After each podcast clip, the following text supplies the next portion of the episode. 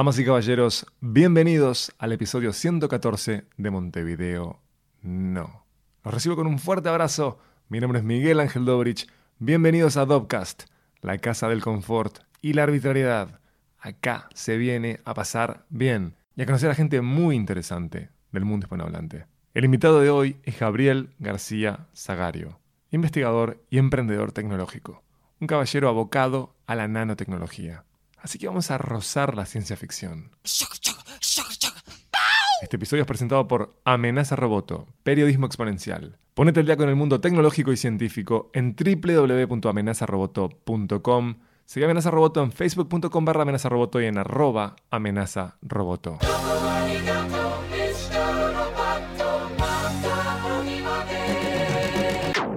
En segundos van a escuchar a Gabriel García Zagario, un caballero que trabajó en el laboratorio Nanomat del Polo Tecnológico de Pando, Facultad de Química, en investigación y desarrollo de materiales nanoporosos. Él dirige el laboratorio y proyecto NanoSil, orientado al prototipado, palabra difícil si las hay, de nanotecnologías basadas en materiales nanoporosos. Y en particular en el desarrollo de aplicaciones nanotecnológicas para el cuidado de aguas y el medio ambiente. Este episodio lleva por título Todo es naneable. Va desde el secar un gel a toda clase de nanocosas. Gabriel trabaja casi en el campo de la ciencia ficción. Es un hombre que piensa de modo constante en el futuro, en las posibilidades de su área de investigación y en las potencialidades y dificultades que tenemos en países del tercer mundo. ¿A qué equivale un nanómetro? ¿Cuál es el valor de las comparaciones? ¿Cuánto demora la luz en llegar a Marte? Eso se coló en la charla. Pero vamos a ir de la escala hacia abajo. Charlaremos de nanodopaje. ¿Escucharon bien? Nanodopaje. Las posibilidades del universo nano, amigos. Tenemos escalas que son casi de la historia de los materiales. Pasamos por el nylon, el teflón, los rasgos conservadores de industrias tecnológicas. ¿Por qué llegan grandes proyectos al CTI financiero? Bueno, y más. Y mucho más porque Gabriel es un lujo para charlar. Recuerden que como de costumbre nos pueden escuchar en iTunes, en TuneIn, en SoundCloud, en Evox, en Castbox o en dopcast.uy. Pueden levantar nuestro RSS y nos escuchan desde donde quieran, como Feedly. Se pueden contactar conmigo desde arroba dopcast y arroba mvdnopod. Si les copa este podcast y el episodio, compártanlo. Y los invito a que se suscriban a cualquiera de nuestras cuentas. Si quieres enviarnos un mail, también lo puedes hacer desde www.dopcast.uy. Prometo leer y responder. Y también nos puedes escribir desde facebook.com barra Dopcast.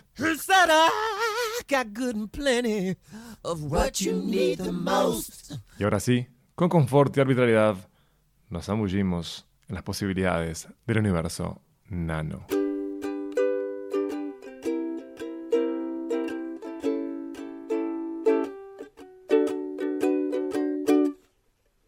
Siempre me estimularon mi, toda mi familia con, libros. Este, yo tenía un abuelo, mi abuelo paterno, Balvino se llamaba, que en un momento dejó de comprarme juguetes y me compraba, viste, muñecos de armar del, sistema el sistema esquelético, viste, esas cosas para armar. Sí, lo recuerdo. Anatomía, digamos. Me regalaba libros. Este, yo qué sé, ahí, tuve el primer libro de Saka Asimov.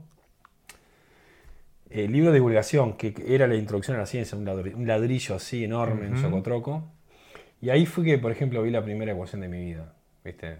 Yo que sé, estaba, ponerle que estaba al final de la escuela. Estaba en quinto, sexto, quizá primero liceo. Y yo ya en esa época me gustaba programar, programar en Basic. Claro. O sea, estudiar Basic de chico. Tenía una Spectrum y, claro, o tenías TK o Spectrum y la típica compraba hasta unos cursos de Basic y me compraba revistas porque tenía la fantasía de hacer mis propios juegos. Es así. Es así. Y ta, y bueno, y agarré, me acuerdo que era, era la ecuación que, que, prevía que la, la masa de, de, una partícula que se mueve la velocidad de la luz aumenta con, a medida que aumenta la velocidad de la luz. Entonces la programé para calcular. Vos ingresabas la masa de, no sé, el vaso que tenemos acá arriba de la mesa. Y te daba la masa que iba a tener si se desplazaba a velocidades cercanas a la de la luz. Era ese un programa que hice. O sea, ¿Hiciste eso a, qué, edad? Y no sé, estaba en primero liceo. Estaba en primero ah, liceo. 12 años, 12 años. Siempre tuve estímulos y siempre, yo había escuchado hablar de estos, de estos materiales que, con los que trabajo ahora, en esa época. Explicita. ¿Eh? los materiales, explicitarlos. Estos aerogeles, nanogeles, ya los Ujú. conocía. Eran, eran, eran, formaban parte de esa iconografía de los años 80, muy, muy cool así. Y después cayeron de nuevo en el, en el olvido porque eran muy, fácil, muy, muy caros de hacer, muy costosos. Los usos que tenían eran, eran extremadamente sofisticados en esos momentos. Y si bien llamaba la atención de todos los ingenieros y de, sobre todo los ingenieros, ¿no? que son los que ven los grandes números, los que ven las cosas y dicen, bueno, esto sirve para aislar, esto sirve para, este, no sé, buscar ventanas más eficientes para el calor. Les gustan esas cosas, pero después cuando pasan a la parte financiera eh, y al problema de fabricarlos y de sintetizarlos eran extremadamente costosos. Eran un lujo que se podían dar la NASA, este, los militares, el sector militar, la gente que trabaja el CERN, que es el que tiene el, el LHC, por ejemplo. Entonces, en aquel, en aquel momento no existía, pero son los, el, el sector de investigación que tiene mayor demanda de, tecnologías de punta, digamos. Solo esos sectores se podían dar ese lujo. La exploración espacial, digamos. La, Vos la- leías esto en la revistas. industria nuclear, sí, yo sé, muy interesante. Mecánica Claro. popular. Mecánica popular. claro. Las tenía, me las compraban siempre. Entonces, claro, ahí te vas. a- Y después este, empecé a estudiar química, bueno, ya de, de- de grande, pa- entré a la facultad de química con la gana de la idea de ser. Yo quería ser médico, después empecé. Me, gustó en el último año del liceo, odié la biología. Y odié la parte que era que veíamos de cuerpo humano, lo detesté, no sé por qué. Cómo Capaz- los docentes no marcan sé, sí, los docentes. No Los quiero, docentes. viste, tampoco. Pero es así. Capaz que me está escuchando, el docente le causás un, viste, andás a dar una crisis de... Pero es así. Me dejó de gustar biología y me empezó a gustar mucho la matemática, que no me gustaba nunca, me gustó la matemática. O sea, Ujú. Eso creo que le pasó a todo el mundo, en eso no soy original ni nada.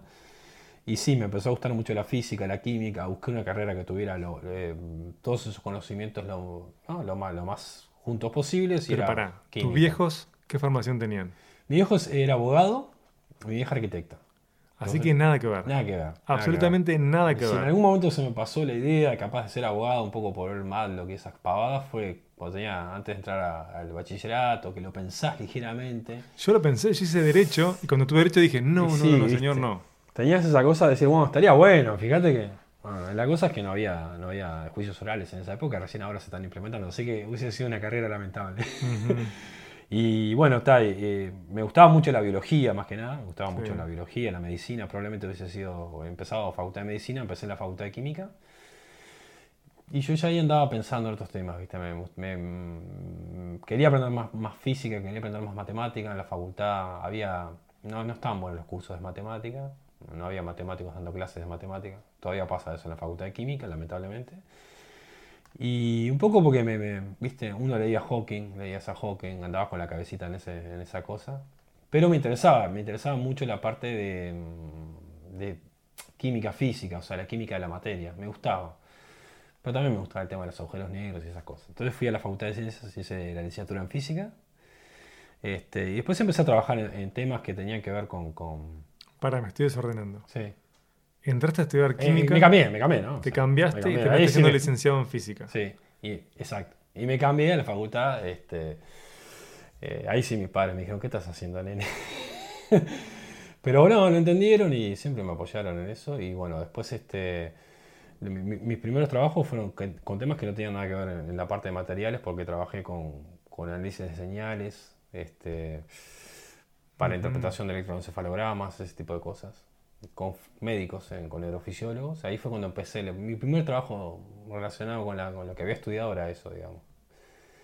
Y después de un tiempo empecé a trabajar con modelos eh, físicos de, de materiales porosos. O sea, eran modelos físicos, modelos este, matemáticos trabajabas y programabas y determinabas las propiedades físicas o simulabas las propiedades físicas o químicas que tenía un medio poroso, que es como un queso gruyere para sacarle sacarle cosas trabajábamos más bien en el área teórica. Yo siempre fui más bien teórico. Y un día me, revisando la biografía, porque había que modelar ese tipo de cosas, y vos viste que vas en la biografía, revisás, ves las citas y vas para atrás y ves que, que vas leyendo. Como... Y me topé de nuevo con estos materiales que me habían llamado la atención en aquel momento. Y me llamó la atención que se estaban de nuevo investigando, o por lo menos eso es lo que yo entendí, y después consulté que efectivamente eso era así, obviamente se les estaba, estaban llamando nuevamente la atención como eh, porque se habían encontrado métodos más simples para hacerlos que los que existían hace, un- hace un tiempo. Acá es fantástico porque de algún modo sea, todos tenemos la chance de encontrar simetrías en la vida. es así. Eso. Si no lo hacen los físicos, no lo va a hacer nadie. eso. Y encontraste ese puente con esto que te obsesionaba de chico. Y sí, lo encontré porque es así, eh, fue increíble. Además, me llamó la atención que se estaban usando, por ejemplo, en aplicaciones muy terrenales. Eh, estamos hablando, se ponele que hace 10 años más o menos, un poquito más. Se están mm, leyendo papers y eso, se están usando, por ejemplo, me llamó mucho la atención, para aislamiento térmico transparente, translúcido. Mm. Entonces, la posibilidad de captar la luz solar, especialmente la porción infrarroja, que es la que calienta, y eso se usa para aislar, por ejemplo, este, se usaba para aislar los paneles solares, por ejemplo, paneles, solares fotovoltaicos. Entonces se evitaba que, viste que la parte donde, donde, recibe la luz es también eh, un lugar donde, donde se pierde radiación, porque la placa, que es una placa que absorbe, que es negra, irradia y se pierde radiación, se pierde calor por esas razones. Además esa placa que tiene, que obviamente es metálica, tiene una placa de vidrio, hay aire ahí y ese aire también por convección tiende a viste, a, digamos, disminuir la performance del equipo. Un colector solar es un intercambiador térmico que está puesto en el peor lugar posible, está afuera, donde hace frío, ¿entendés? Entonces pierde mucho calor. Entonces buscan sistemas para poder aislarlo. Y en este caso se les ocurrió a los tipos poder captar la radiación infrarroja, porque estos materiales son transparentes, son translúcidos, no, digamos, no la filtran la radiación infrarroja, filtran la otra, digamos, dispersan otras longitudes de ondas, pero esta la dejan pasar enterita y son tan porosos como un, como una espuma plus, ponele, pero más porosos que una espuma plus, que aíslan térmicamente, o sea, dejan que caliente lo que está del otro lado y por las propias características de, su estructura evita que el calor por radiación o convección, este, entonces de esa forma me llamó la atención, dije, entonces si, si, lo están implementando estas cosas debe ser muy fácil, más, un poco más fácil de hacer que antes. Y ahí empecé a ver los métodos de síntesis. Y ahí volví también al primer amor, porque empecé a ver cosas de química de nuevo, que yo ya había había enterrado en, el fondo de la memoria. Y fue ahí que me contacté con la gente del laboratorio, la gente de la Facultad de Química que trabaja en DETEMA, que es el Departamento de Materiales de la Facultad, que es lo que se llama Cátedra de Física de la Facultad de Química, que es Monbrú, el doctor Álvaro Monbrú, que es el que dirige eso. Estaban armando el polo tecnológico, este, se estaba empezando a armar lo que eran los laboratorios, la infraestructura, y me interesa, me obsesioné con eso. Dije, qué bueno, porque empecé a decir, pero ¿por qué no, no, podemos sintetizar un material que pudiera aislar térmicamente todo tipo de, de superficies? Por ejemplo, utilizarlo. En, ese momento me interesaba mucho el tema de la energía, la eficiencia energética. Estaba obsesionado con eso, con el tema de, Sin perder confort, dejar de. ¿no? Jamás perder confort. Jamás perder confort. Jamás. Nunca. Bueno, cuidar el planeta y eh, pagar menos luz, ¿no? Lo, que hacemos todo, todos nosotros. Y me obsesionaba, en sano sentido, porque me interesaba el tema de cómo se genera energía de las fuentes. Y, bueno, en aquel momento estaba el, tema de, la eficiencia energética como, como otra fuente de energía más. Y me interesaba esa aplicación. Estos materiales son, son los materiales, los peores conductores del calor que existen. O sea, son materiales muy pésimos conductores del calor. Y eso los convierte en excelentes aislantes térmicos. Entonces, ese tipo de usos tienen, pero ponele, para aislar la casa, para los paneles solares, para los hornos, para las tuberías, para todo lo que pierda calor y que genere eh, problemas de rendimiento a nivel industrial, en fin.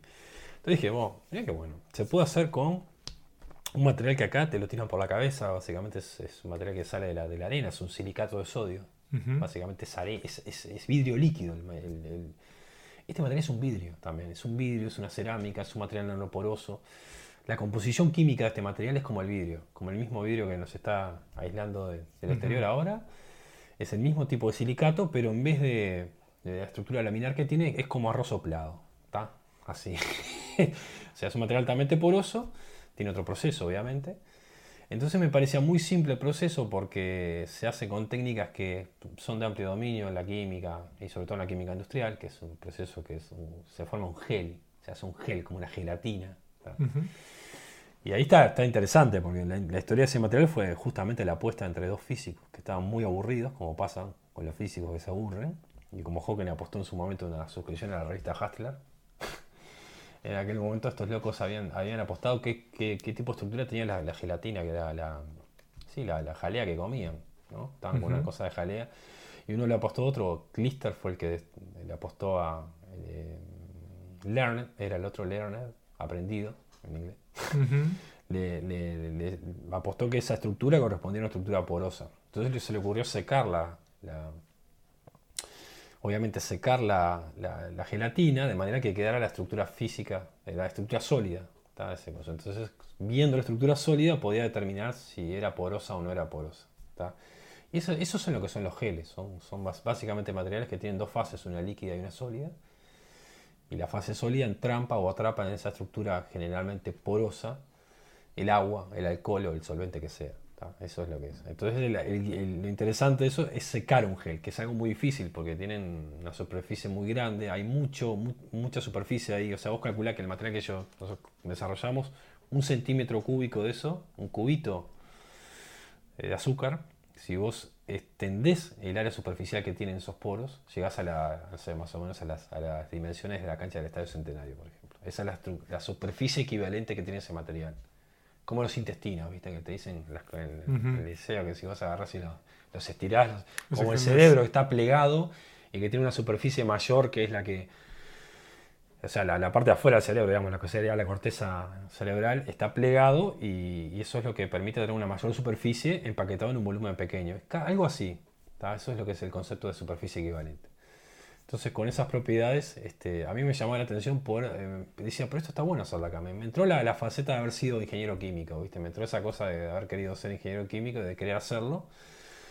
Y fuimos con la idea a, a Monbrú, y bueno, Monbrú nos abrió las puertas del laboratorio y dijo, bueno, háganlo. este, así.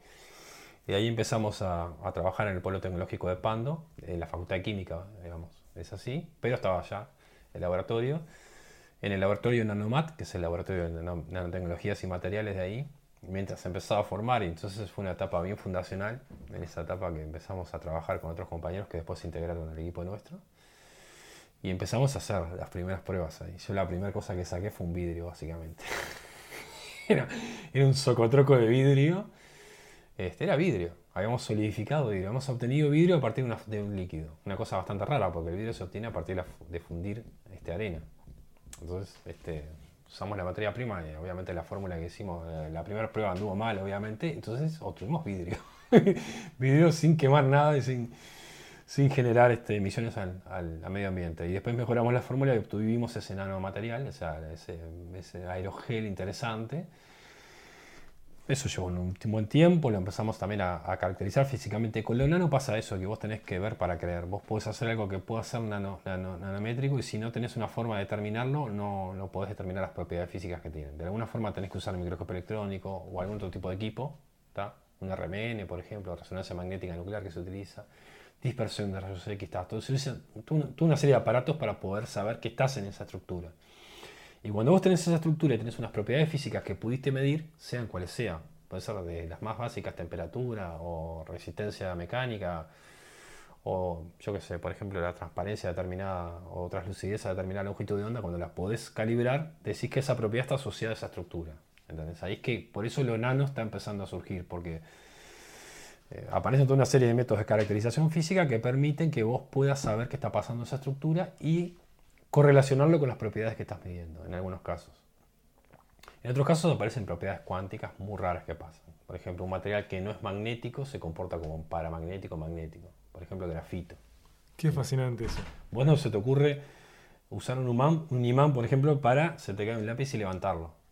Sin embargo, si vos el grafito le haces un tratamiento, vamos a decirlo, lo pones en un horno a temperatura muy alta y, y con mucho oxígeno, es un método físico bastante tosco, pero funciona, eso genera este, en la estructura electrónica del, átomo de carbono, que es lo que compone el grafito, solo átomos de carbono enlazados, generas huecos electrónicos en la estructura y eso cambia las propiedades eh, globales de todo el material. Entonces son materiales que pueden tener una respuesta magnética, una respuesta eléctrica o modulada, en fin. Y puedes hacer con semiconductores o lo puedes hacer con, eh, eh, que, bueno, corresponda a un campo magnético, ser atraído. Entonces cambian las propiedades de los materiales. Cualquier material ordinario que, se te ocurra puede ser llevado a la, nano, la nanoescala y convertirse en algo realmente interesante. O sea, para, propiedades físicas. Hasta el papel, la madera, la celulosa. Todo es naneable. Todo es naneable, ese es el concepto. Qué divino. No, porque ahora cuando hablabas de, lo cuántico, es fascinante, ¿no? Cómo se dan esas aparentes eh, excepciones o contradicciones de las leyes eh, con las que nos manejamos.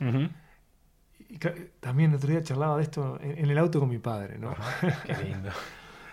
que mm, él me decía, es altamente probable que no haya contradicciones, ¿no? Este, y que estemos con un modelo que es insuficiente. Mi padre es piloto, ¿no? De, aviones, retirado. Entonces él me decía, por ejemplo, antes, eh, cuando se creía que la Tierra era plana. El modelo plano de la Tierra, para una cantidad de maniobras, era efectivo. Era efectivo. Entonces, con un modelo insuficiente, vos podés hacer una cantidad de. resolver una cantidad de problemas de modo efectivo, pero quizás no haya contradicciones, sino que estemos viendo mal. Eso sí, eso. eh, eh, todo. Entonces, cuando vos hablas que en lo micro eh, sean esas excepciones, entre comillas.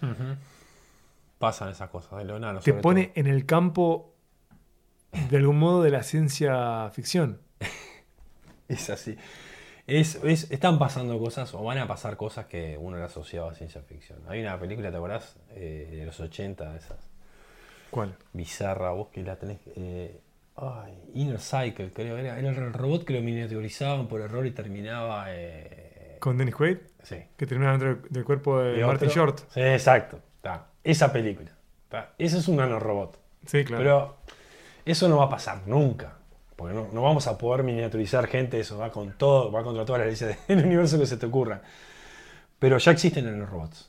ya se están probando eh, con bichitos y se están probando para eh, hacer cosas un poco parecidas como las que pasaban en esa película, dejando de lado la comedia hilarante este, y chachera. O sea, este, se pueden ahora se pueden matar células cancerígenas con nanorobots, por ejemplo. forma estuve leyendo justo. ¿tá? Esa es una de las cosas más interesantes que están.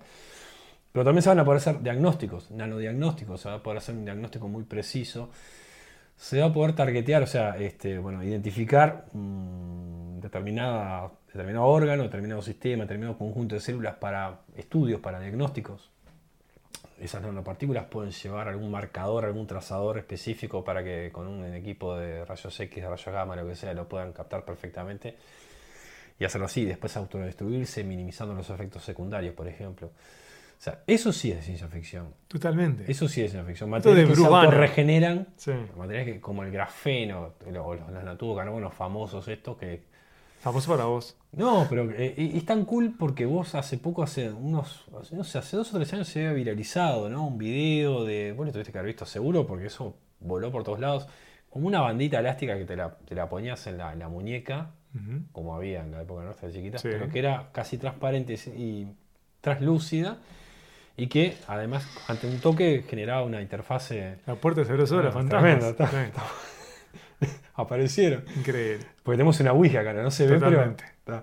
Este, y vos la tocabas y tenías lo que era una, una- equivalente a una interfaz electrónica, como un celular. Entonces eso se viralizó. Era una prueba, no era ni siquiera una prueba de concepto, era un, pro- un, no sé, un render, ponele, no sé, algo de eso. Era un, era un divague, pero un divague posible, porque los nanotubos de carbono se van a, eh, conducen la electricidad, pueden funcionar como interfaces, este, pero todavía no se pueden. El día que se pueden hacer como chorizos, sacar nanotubos de carbono como chorizos es largo, requerido, necesario por la industria y para las aplicaciones más interesantes.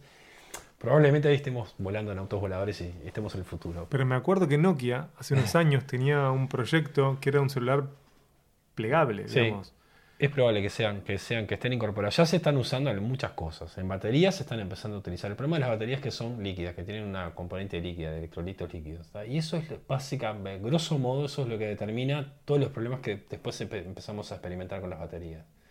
El bajo rendimiento, este, la baja carga, que no te dura nada, lo que sea. Retirar eh, esos electrolitos líquidos de la batería no es fácil porque tiene que se tiene que lograr la batería a estado sólido, que es una de, los, de, las, de las- agendas de investigación más interesantes que tiene la nanotecnología y en general el desarrollo de este tipo de tecnología. Y lo nano eh, es uno de los buenos candidatos para eso. ¿tá? Es uno de los mejores candidatos para lograr baterías de estado sólido. Acá se está haciendo, acá se está investigando, acá vas en- eh, investigación básica en eso. No se está desarrollando tecnología, pero básicamente se, se investiga cómo puede pasar eso justamente a nivel cuántico, a nivel de, digamos, de la estructura cuántica de, de los materiales. Son materiales cristalinos en general y se busca la forma de modelizar o de modelar cómo sería ese comportamiento. Vos no, vos no puedes desarrollar una batería si no sabes cómo funciona, por ejemplo. No sabes, no puedes desarrollar un material si no sabes cómo funciona. Yo no puedo desarrollar nada, absolutamente No, nada. pero vos sabés desarrollar cosas. Nada. Hijos. Eh, Bueno, ¿qué te parece? pero escapa a mí, ya viene programado mi cuerpo No, para, no, para bueno, ello. te- supongo que te quedaron bien, o sea, no. ¿Eh? Eso No. se, se ve al final de la vida. Ahora No aparentan, estar bien, pero. No, pero diga- eh, digamos, lo, lo que pasa, es es lo que pasa, creo que pasa en todas las disciplinas, pasa en todas las disciplinas de la ciencia desde hace mucho tiempo, no, no, eh, no, no hay, puede haber descubrimientos fortuitos y insights y, eurekas en todos lados, Sí. pero generalmente para desarrollar tecnologías se tiene que tener el conocimiento básico previo antes. ¿no? O sea, eso de que la discusión de que la ciencia básica versus la ciencia aplicada me parece totalmente eh, perimida, o sea, está- es- no se discute en ningún país del mundo eso. Creo que acá todavía le buscamos la vuelta. Pero la cosa es que, bueno, después de esa parte de desarrollo te cuento cómo más o menos hicimos. Después de esa parte que es más bien básica y de, y de investigación, sí pasamos a la- lo que sería una parte de desarrollo a chiviar un poco el material, ¿viste? A- tiene, Jugar. tiene Mm. muchas propiedades físicas y químicas, muchísimas propiedades. Eh, entonces, por ejemplo, además de ser extremadamente liviano, es un poco más pesadito o más denso que el aire, el término es, es ese. Eh, en su momento fue el material menos denso este, creado por el hombre. Ya le ganaron otros. Los que yo hago son. Los que nosotros nos especializamos son basados en silicio, en sílice, o sea, en, en vidrio, digamos. otro- Silicon. ¿Eh? Silicon. Silicon, exacto. Este, y exacto. Y ya se están haciendo otros, se hacen con carbón, se hacen con carbono, perdón.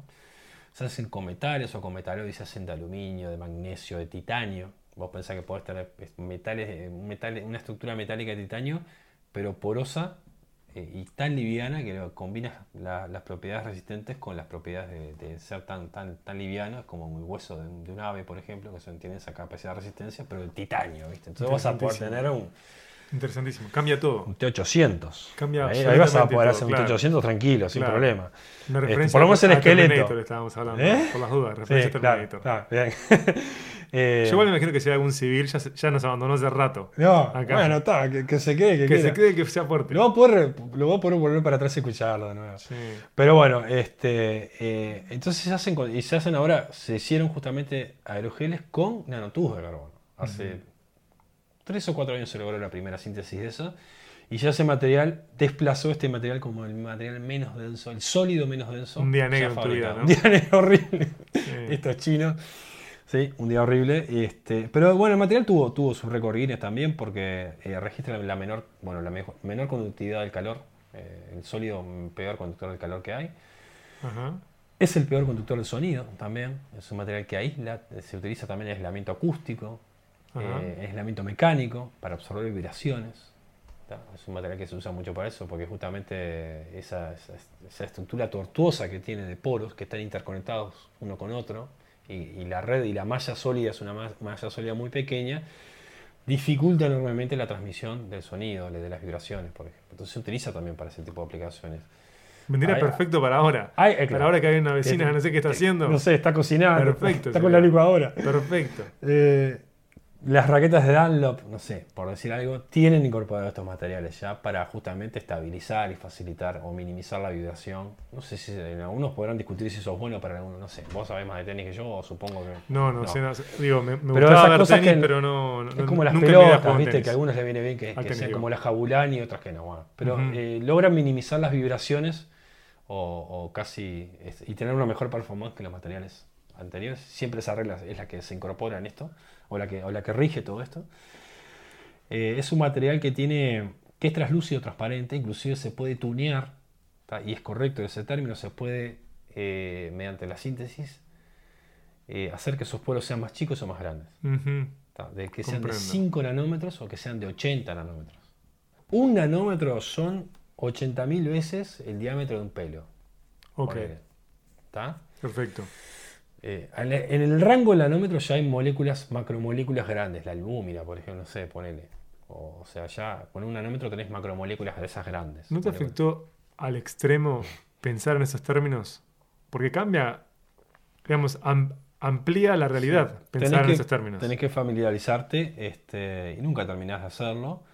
Lo que tenés que hacer es lo que siempre hacemos, que es comparar, ¿no? Que eso es hermoso. No sé quién, quién fue el nabo que dijo que las comparaciones son odiosas. No, no. Son hermosas y necesarias. Sí, tenés que comparar. Este, eh, con el tiempo te acostumbras. Con el tiempo te acostumbras. Tenés que ver imágenes, que tenés que ver. Este, acostumbrarte. No, no es una experiencia que sensible ni que nadie haya experimentado nunca. Porque por más que mires mil microfotografías electrónicas, por más que mires, no, nunca te vas a hacer una idea de eso. Simplemente sabes yo, lo que sí tengo como referencia, por ejemplo, es que los virus de las pestes que podemos padecer, o eventualmente llegar a padecer, si vos los supones más o menos este, esféricos, porque no son tampoco, asignás un diámetro o un radio, por ejemplo, podés más o menos tener una idea que están entre 40 nanómetros, en los 40 nanómetros, 45, hay de 60, hay de 80, hay de 120, que son los supervirus, antes, eh, este, que son casi fósiles, digamos, pero están por ahí. Y eso con eso te quedas contento. ¿eh? Cuando lo puedes comparar con algo, te quedas contento. ¿Nunca afectó, ¿No afectó también cómo pensás lo demencialmente grande? Porque pasa lo mismo.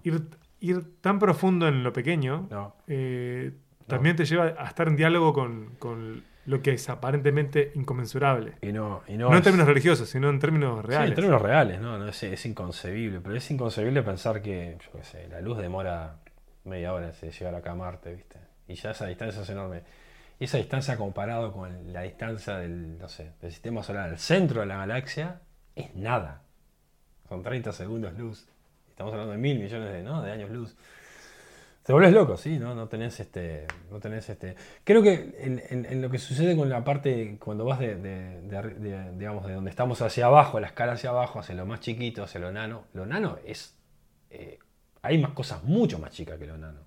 Entonces ahí empezás, después vas a lo nano empezás a ver, está hasta, llegás hasta el, hasta el pico, no sé qué, bueno, y llegás a la partícula, ponele, a las partículas que están formadas por quarks. Y ponele que eso tiene un límite ahí, ¿no? Un límite que toca fondo, están los quarks, los gluones, que forman los quarks, los quarks forman los gluones. Y quizás haya algo aún más pequeño que eso. No, perdón, los gluones forman los quarks los quarks forman las partículas, las partículas forman los átomos.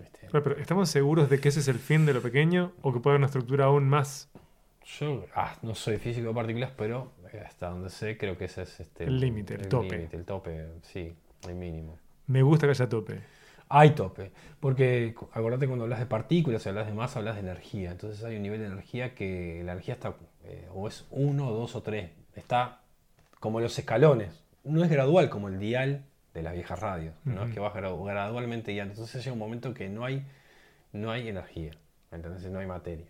Entonces vos podés ahí hacerte una idea de que llegaste a un tope. Ahora, en el caso del límite exterior, sabes que hay, somos una galaxia entre millones de galaxias que forman un cúmulo galáctico, que a su vez otros cúmulos galácticos orbitan en torno, y eso forma parte del universo, ¿entendés?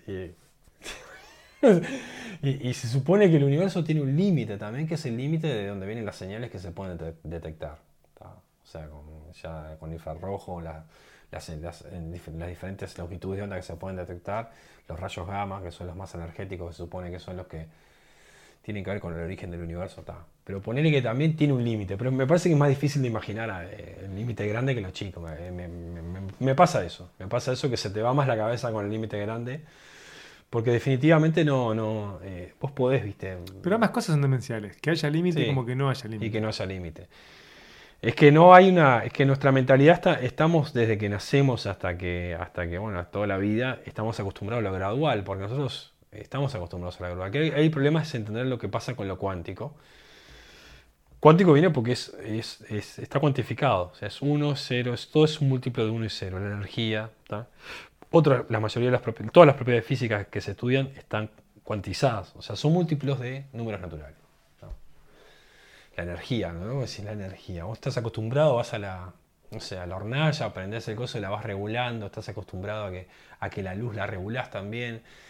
Y nunca se te va a ocurrir que en un momento vas a poder agarrar y regular a un fotón. Y eso es esencialmente la, esencia de lo cuántico, que podés tener los, los fenómenos cuantizados. Nosotros no estamos acostumbrados a que los fenómenos son así, este, eh, digamos, eh, discretos. Esa es la palabra. No discretos en el sentido de que son, sino se llama, cuando, están cuantizados que son discretos, tienen un paquetito, es un paquetito de información, es un múltiplo 1, 2, 3, 4, 5, ¿no? A eso se le llama discreto. nuestra mentalidad, la forma en que, bueno, nos educamos, no, pero es una cuestión de experiencia física. Vos sabés que estás acostumbrado a lo gradual, a lo progresivo, cuando vas acercándote a algo y ves y lo vas, lo vas viendo. Y sin embargo, el fenómeno de percepción de luz, en el fondo, es un fenómeno cuántico también. los fotones interaccionan con las células de no sé qué, ¿eh? la retina, Y hay explicaciones, eh, hacen reaccionar ciertas moléculas, ciertas enzimas que están ahí. Bueno, esos son fenómenos cuánticos, ponele. Y se dan a ese nivel discreto en el cual no lo experimentamos. Lo experimentan nuestras células, pero nuestra razón no lo experimenta. De ahí creo que está la dificultad para poder eh, no entender todo lo que son las propiedades cuánticas y el mundo cuántico. La cosa es que esa, esa, a, mí, a mí lo que me vuelve a la cabeza es eso también, pero además saber que eso también tiene aplicaciones. Me, dio la, me, picó la beta de, ¿viste, haber quedado, de haber dejado la, carrera de ingeniería y de querer hacer cosas con eso, hacer propiedades físicas. Y bueno, eh, después, después de la parte de desarrollo, todo el mundo decía, bueno, estábamos hablando de las propiedades de los halogeles, vamos, vamos a volver a... Yo me pierdo, pero siempre sé dónde me pierdo. Perfecto. Creo. Estamos hablando de las propiedades, que tienen propiedades físicas, propiedades este, ópticas, propiedades mecánicas interesantes. Son, son muy frágiles prácticamente, pero los puedes dopar. Y no, nadie te va a decir nada por eso, si los dopas. Dopar es decir, agregarle a, ese, a, ese, a esa esponja, que es esencialmente esa esponja, esa este, cerámica, ese gruyere nanotecnológico que yo te decía, pues le podés agregar otras moléculas, otras nanopartículas y hablando mal y pronto, enchularlo, ponerlo, hacerlo más interesante. que pensaba, enchular la máquina. Enchular la máquina. Entonces vos tenés una malla de porosa este, y, se ha, usado, por ejemplo, para eh, hueso artificial, hueso sintético, vamos a decir. Mm. ¿Cómo hacen eso? Utilizan la misma malla de este material, de, silicato, digamos, que eran este, este, este, nanogel, y le incorporan sales nanoestructuradas de, de carbono, de, carbono, perdón, de, de calcio sales que son biocompatibles, que son el tipo de sales que están presentes en los huesos, en los huesos, sobre todo los huesos del ser humano, y anidan ahí, digamos, la, incorporan a la, estructura. Y eso es algo muy parecido a un hueso en formación. Es una estructura mantiene cierta fragilidad, eh, obviamente no, no tiene las propiedades mecánicas que el hueso tiene, pero se puede utilizar para injertos, para injertar, mediante técnicas quirúrgicas bastante convencionales, y por ejemplo hacer reconstrucciones parciales de huesos, por ejemplo, eh, o por ejemplo para sellar heridas, vos ten en cuenta que algunas operaciones tienen que, yo sé, eh, preparar el cráneo, por ejemplo, eso sirve para, sellar esas heridas, para facilitar la, la, soldadura del hueso, por ejemplo. No para hacer el hueso artificial que te quede la cabeza, ¿no? Sino que serviría para, o se está utilizando, se está desarrollando la técnica justamente para poder este, soldar mucho más rápidamente con un material biocompatible, o sea, las sales de calcio esas son exactamente iguales que las que sintetizan los osteocitos, las células que, sintetizan, que, producen el hueso, digamos, ¿no? para, para decir más de pronto.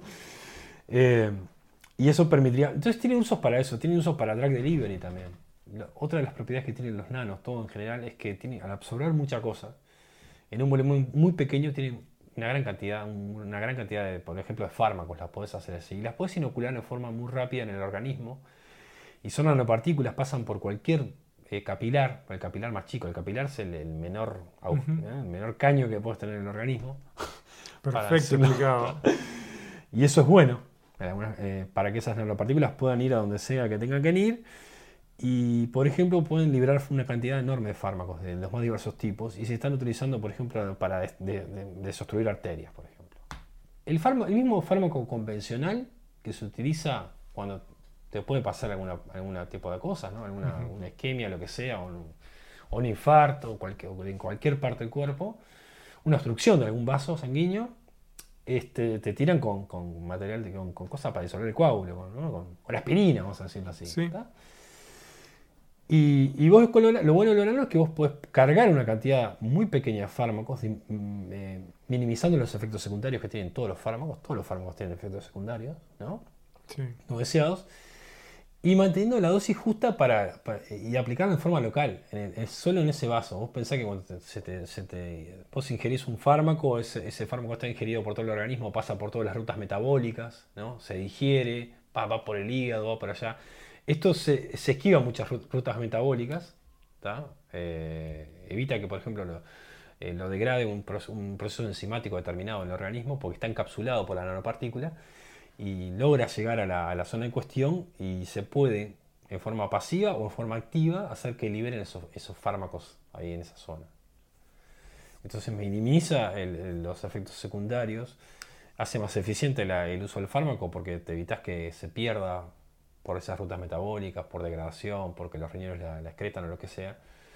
eh, se hace más eficiente y, se hace mucho más eficiente el tratamiento manteniendo la dosis biodisponible, por ejemplo. Y eso se está usando para, eh, bueno, para este tipo de cosas que te mencionaba, con el tema de la, obstrucción de vasos, pero también se está utilizando para proporcionar fármacos en partes del cuerpo donde no se puede llegar, por ejemplo, al cerebro. Viste que está la barrera hematoencefálica, que es como... A mí no me digas, ¿viste? Porque tengo, tengo unos gaps, tengo unos abismos. El sistema nervioso es extremadamente sofisticado y tiene su propia barrera metabólica y anatómica para evitar que solo llegue lo que tiene que llegar a las neuronas. Oxígeno, glucosa y algunos iones y alguna serie de moléculas que son necesarias para todo el funcionamiento. Pasa que esa barrera, que es, justamente es una barrera este, física, es una barrera anatómica y también son células muy especializadas que se encargan de filtrar que solo al cerebro llegue eso. Es extremadamente eficiente el sistema nervioso y además tiene su propio sistema de defensa, para que veas que son bastante chetos en eso. Y muchos fármacos que podrían estar, por ejemplo, eh, se podrían utilizar para tratar infecciones en, el cerebro, bacterianas o virales o de algún eh, protozoario, lo que sea, cualquier bicho que se te pueda agarrar ahí o tumores, por ejemplo, o también este, obstrucciones de vasos o ese tipo de cosas. Muchos de esos fármacos, o la mayoría de esos fármacos, no pasan esa barrera hematoencefálica. Entonces no hay forma de poder curar muchos, muchos de ese tipo de, situaciones patológicas. La idea es hackear esa barrera hematoencefálica. Es uno de los desafíos de la moderna farmacología o la neurofarmacología. Hay mucha investigación en eso y muchas técnicas posibles. No, no estoy hablando que la nanotecnología sea, pero lo nano también se ha demostrado como un camino viable. Un camino viable. Nanopartículas que puedan encapsular, que puedan hackear, que puedan tener eh, proteínas que sean reconocidas por esas células y que puedan pasar esa barrera hematoencefálica, tipo caballo de Troya. Y ahí, pimba, sueltan la bomba, eh, sueltan el fármaco en cuestión y cumplen el cometido terapéutico. Un fármaco convencional no tiene por qué ser el último ¿no? en cuestión. Entonces eso mejora la tasa de, tratamiento de, muchas enfermedades o, o, situaciones traumáticas que no tienen tratamiento de día. Esa es una de las aplicaciones que se están utilizando para estos materiales, por ejemplo. Y es un material que tiene mucha capacidad de absorción de hidrocarburos, de porquerías, de cosas que no se mezclan con agua, pues son hidrófobos. Claro. Nosotros nos divertíamos mucho, hacíamos locuras en ese momento, hacíamos cosas muy locas en el laboratorio. Probamos la, la propiedad hidrófoba y la propiedad de, embeber ese material en muchas superficies. Entonces, este, probamos hacer cosas impermeables al agua, por ejemplo, entre ellas las servilletas garretas esas que usabas en el, comedor. Y después cambiamos las servilletas, que las postas y poníamos las nuestras y le mojamos a alguien con el vaso y veíamos que no se mojaba. Que, le tiramos un vaso y le usaba las servilletas y no funcionaba. Nos divertimos mucho con eso. Pavadas esas. Probamos. Fue, fue, una etapa que había que probar cosas para ver qué, se podía hacer con eso y buscar una aplicación tecnológica que, era, que, fuera eh, viable en el país. De poder escalarlo en el país o poder intentarlo acá. ¿Y en qué están en eso? Y bueno, lo que hicimos fue usar, no, usamos diferentes metodologías para diseñar tecnologías, porque es así, tenés que usar. Y después pensamos este, que había dos propiedades que estaban interesantes. La gran capacidad de absorción de hidrocarburos o de, o de, aceites o de materiales que no se mezclan en el agua. El aceite y el agua no se mezclan como, como los combustibles, los alcoholes en menor parte, las grasas líquidas. ¿no? Y, y la hidrofobicidad, el material no se moja. No, hay forma de mojarlo. Vos lo querés hundir y no se moja. Flota en el agua, este, repele el agua. Es súper hidrófobo. Este, eso también son propiedades que se utilizan en ropa, se utilizan en el casco de los barcos para hacer, minimizar el rozamiento, ese tipo de cosas. Y esas dos propiedades convergían en algo interesante que era poder este, tirar ese, este, nanomaterial en mezclas de agua que tengan hidrocarburos y el material se encarga de absorber solo hidrocarburo y el agua la deja intacta.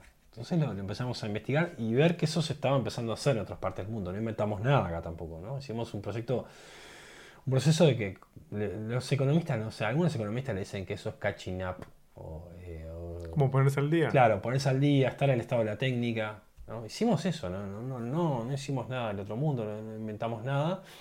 Seguimos el estado de la técnica mundial en eso, y no solo en síntesis, no solo en la parte de laboratorio, sino también en los usos y en las posibles aplicaciones. Hicimos eso. Y lo que quisimos hacer, bueno, lo empezamos a optimizar para eso. Volviendo a lo que habíamos dicho, de verdad yo te decía que se podían tunear, que vos podías hacer poritos más chicos. Bueno, los poros más chicos para estos aerogeles son los que sirven para la, lo que le gusta a los arquitectos, porque son transparentes, aíslan el calor, permiten captar la radiación solar y, ¿entendés? A eso les encanta a los arquitectos. Se están usando mucho en iluminación, en el aislamiento térmico eficiente, en edificios inteligentes. Con poros más grandes, mejoras la parte, la performance que tiene que ver con la absorción. Absorben más volúmenes. Optimizás el volumen de absorción global que tiene el material. Entonces lo sintetizamos de manera de poder tener esos volúmenes de poros lo más grandes posible. con, la técnica. Lo cual muestra otro de los potenciales que tiene lo nano. Que vos lo nano podés hacer eso que hizo la humanidad desde, toda la vida, que es primero se, descubrió una herramienta, después se empezaron a hacer herramientas, después las herramientas empezaron a hacer máquinas, después las máquinas empezaron a hacer herramientas, y ahora las máquinas hacen máquinas, y ahora las máquinas están haciendo las cosas que estamos haciendo nosotros con la cabeza. Entonces hoy vos puedes hacer diseñar un material, tener un material de diseño y, y, tunearlo. Eso también es una de las ventajas de Geonano. El de poder decir, quiero una propiedad determinada y a priori poder modelarla y ejecutarla. No se está haciendo de, con todo, no se, no se está dominando del todo esa técnica, pero es posible cada vez más, ¿entendés? O sea, poder que alguien te plantee un problema y necesita un material que sea conductor del calor, este, pero no sea metálico, ¿viste? que no tenga las propiedades de un metal, pero que además, este, yo qué sé, flote en agua, Entonces va a ser posible eso. Incluso se están usando herramientas de inteligencia artificial y deep learning para la caracterización física de materiales en base a grandes bases de datos de datos posibles y hacer diseño de materiales ya pensando en este tipo de aplicaciones. O sea, se junta las dos, dos de las áreas más las áreas más, más, este, que están generando más innovación, ¿no? Eh, convergen. Creo que eso es mérito de la inteligencia artificial que está logrando hacer eso. Pero te quiero decir que, es posible eso. Entonces hicimos un proceso, proceso de diseño para utilizar esas propiedades y interesarnos en, dolores de cabeza para resolver. Entonces pensamos en los problemas ambientales que tiene el vertido de hidrocarburos en aguas y en, las superficies de tierra, ¿viste? Y optimizamos ese material para hacer eso. Hicimos un prototipo versión 1, versión 1.1, que no tiene nada de glamour, que utiliza, porque ahí es otra de las cuestiones que, de las barreras de entrada que tiene la nanotecnología. Además de los costos de producción, que son generalmente caros, pasa con estos materiales? Se han abatido los costos, pero siguen siendo un poco más caros que los... es caro de hacer. Todo proceso de innovación es caro.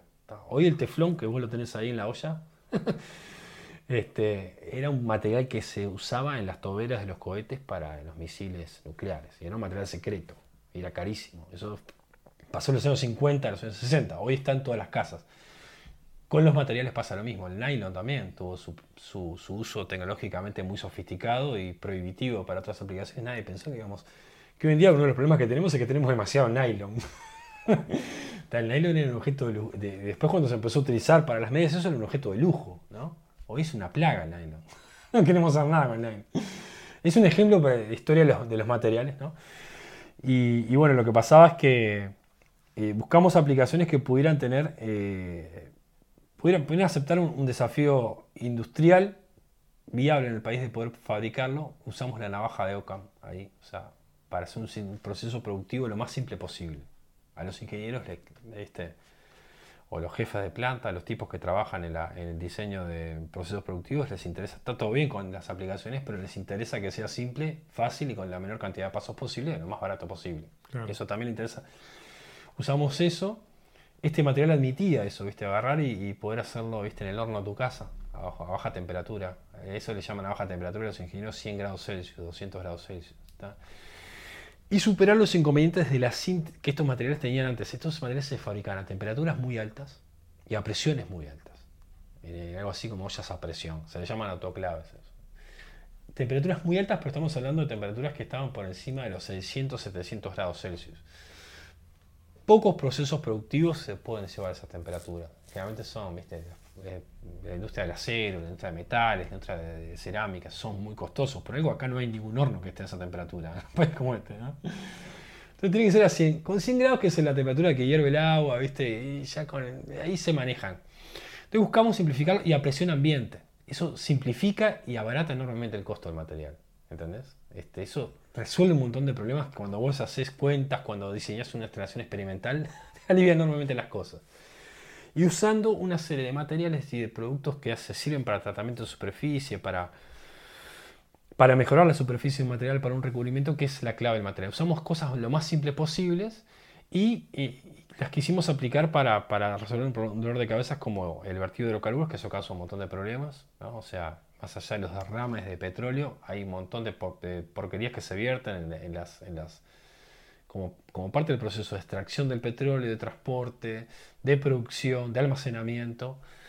Eh, las operativas portuarias también tienen ese, ese problema de vertidos de hidrocarburos que es permanente. Las industrias tienen vertidos de, de hidrocarburos, pero en, en otras condiciones que lo que sean los, en, los, en los derrames, que ahí es una alta concentración. En el caso del vertido es una cosa muy diluida en agua. Y pensamos en evitar esos dos inconvenientes. Cuando hay problemas y, y en la parte productiva. Y diseñamos filtros para las industrias y eh, materiales que se utilizan con las técnicas convencionales que se utilizan en los derrames. Eh, esa es otra. Me, me- fui con el tema de las barreras a la, a la nanotecnología. Además del costo y las dificultades productivas, que después, si querés, hablamos de eso, está el tema de, de cómo se aplican. ¿Entendés? De buscar técnicas específicas o adecuadas para su aplicación. Eh, ¿De qué te sirve tener nanotubos de carbono eh, que, que no los u- aplicar como los quisieras aplicar si, no, los puedes usar para algo? Bueno, los buscaron la vuelta los usan como pinturas, por ejemplo. Porque ahí está. O sea, buscar eh, técnicas convencionales para aplicar materiales que no son convencionales. Esa es una de las claves para introducir la nanotecnología. A vos no te importa si es nano. Si la batería de este celular es nano, este, no sé, si en algún momento usas una pintura o lo que sea, no te importa si no. Tiene que funcionar. Y sobre todo tiene que usar en algunas técnicas, en algunas técnicas, en algunas tecnologías, tiene que funcionar como funciona siempre. No, no le compliques la vida a nadie en, eso- en algunas cosas. En muchas cosas la tecnología es, es conservadora. O sea, estamos acostumbrados a que todos, viste. O sea, el- y mientras más crítica la industria, más contra. La industria aeronáutica es tremendamente conservadora. O sea, el Boeing 747 se diseñó, tiene cuántos años, en el 68 se diseñó y sigue volando como, como estructura. Sí. Yo qué sé, viste, Y la industria aeroespacial es conservadora también. Por decirte algo que es que decís, ah, la industria, ¿no? Es, decir, Es fácil de explicar por qué son conservadores. es fácil de explicar, es- Sí. tienen que ser conservadores. Claro. O sea, el cohete que usa eh, la Estación Espacial Internacional para mandar a los astronautas se diseñó en los 50. La tecnología es de, ese- de esa época. La básica, está. Hay mejoras en todos los materiales, en la electrónica, ni que Por hablar. supuesto. Pero, viste, eh, es caro, tenés que conservar vidas. tenés que conservar vidas y lo que funciona, funciona. Exacto. Este, los motores, los norteamericanos usan motores soviéticos en sus cohetes ahora, por ejemplo. Te, te estoy diciendo cosas porque son unos motores que se habían hecho para un coso que no anduvo y funcionan tan bien y son tan potentes y tan no sé qué. Los rusos se los vendieron y hacen andar sus cohetes Atlas, que son el emblema de, de la tecnología norteamericana, que eran misiles Así que es estratégicos tecnología de la Guerra Fría. de la Guerra Fría que se usa ahora. Ajá. Porque se fabricaron un montón de cosas, se quedaron almacenados y los tipos los, los estoquearon. No lanzan cohetes todos los días, quedan, ¿no? Claro. Quedó stock de esos cohetes, que es el cohete más potente del mundo. Ponele, más eficiente, no sé qué onda, es un socotroco, que lo incorporan a sus cohetes. Ponele. ¿tá? Y eso lleva satélites de última generación que se encargan de mantenernos comunicados con nuestros celulares y las apps de últimas aplicaciones. Pero esa tecnología es conservadora. Todo esto para decirte que hay tecnologías que son conservadoras y que obtienen su, razón de serlo. O, o son conservadoras o no van a cambiar mucho. Por ejemplo, cuando hay un derrame de hidrocarburos, ponele. Ahí hay dos cosas. O usas dispersantes, que son jabones, que emulsionan y no sé qué, hacen gotitas, más, cosas. Eso se precipita, se diluye, se- la corriente de agua se lo lleva y después las bacterias se encargan de eso. O lo que sea, se va degradando, pa, pa, pa. Esa técnica que es química incorpora muchos... Los solventes también tienen un impacto ambiental. Claro. El Exxon Valdez, el Exxon Valdez, el, el accidente del Exxon Valdez. de Tal vez el nombre de un uruguayo. ¿Eh? Es el nombre de un uruguayo. ese. Perfectamente. Exxon. Perfectamente. Eh, el Me Exxon imaginé la cédula y todo. Sí. La cédula con las esquinas a la vuelta y todo. Sí, claro.